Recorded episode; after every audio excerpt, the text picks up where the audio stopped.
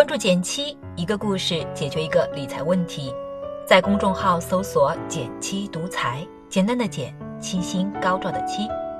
关注后回复“电台”十本电子书，请你免费看。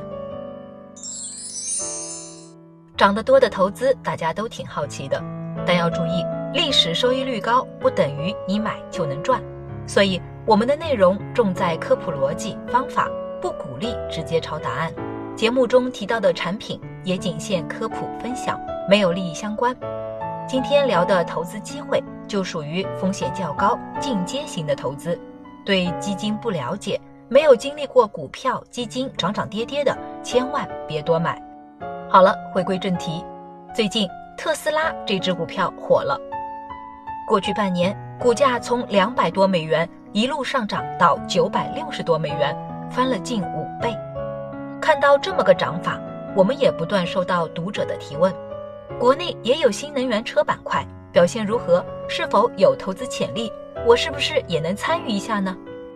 本着不懂不投的原则，有必要先简单介绍一下这个行业的情况。我们知道，常见的汽车是燃油驱动的，而像特斯拉这种靠电池驱动的汽车，就称为新能源车。从近几年的情况来看，中国人还是比较喜欢买新能源车的。二零一八年，全球共卖出两百万辆新能源乘用车，其中一半是卖给中国人的。一来有政策扶持，拿上海来说，普通汽车上牌是要拍卖的，动辄十几万，而新能源车上牌是免费的，省了好大一笔钱。二来，随着基础设施的完善和技术进步，相信未来大家对新能源车的接受度也会越来越高。这就有点像是手机行业，原来大家用的还是索爱、诺基亚，但随着技术迭代，苹果横空出世，功能和体验都更好。没过几年，翻盖、滑盖手机就销声匿迹，陆续换成了苹果、华为等智能手机。对广大车主们来说也一样。现在虽然还是传统汽车占主导，保不准将来新能源车功能更多，续航更稳定，取而代之也是很有可能的。我们可以看一个数据，截至去年六月，国内新能源汽车保有量是三百四十四万辆，而传统燃油汽车的保有量是二点五亿辆，只占总数的百分之一左右。也就是说，目前国内拥有新能源车的人还是少数，剩下百分之九十九的车主未来都是新能源车的潜在消费者，所以市场空间还是很巨大的。这也意味着股价还有进一步上涨的空间。听到这里，你可能要两眼放光，觉得机会来了。但必须承认，普通人直接买新能源汽车行业的股票难度还是挺大的。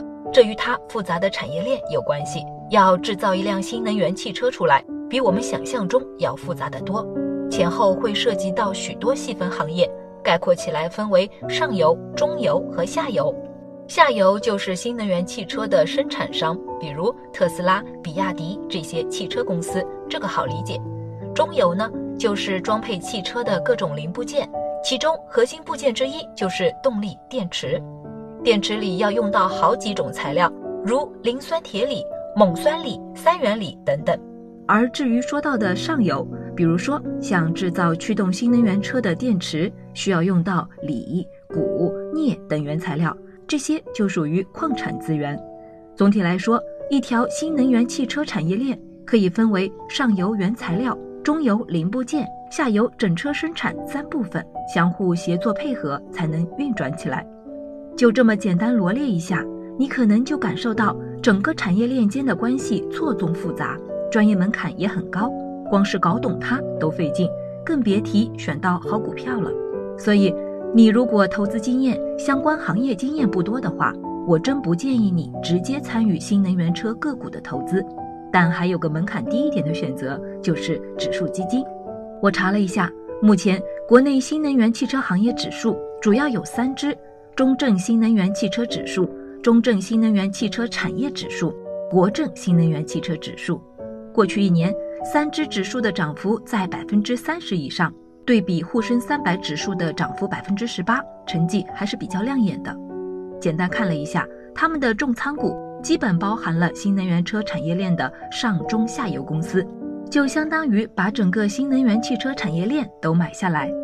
这么做的好处，一方面可以分散风险，避免买到坏公司踩雷；一方面也可以享受到新能源汽，一方面也可以享受到新能源汽车行业未来的成长利润。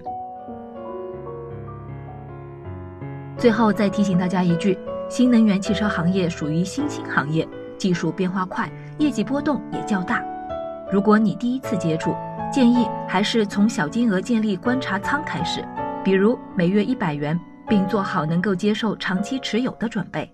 当然，最重要的还是结合自己实际的资金计划来安排，千万不要盲目参与哦。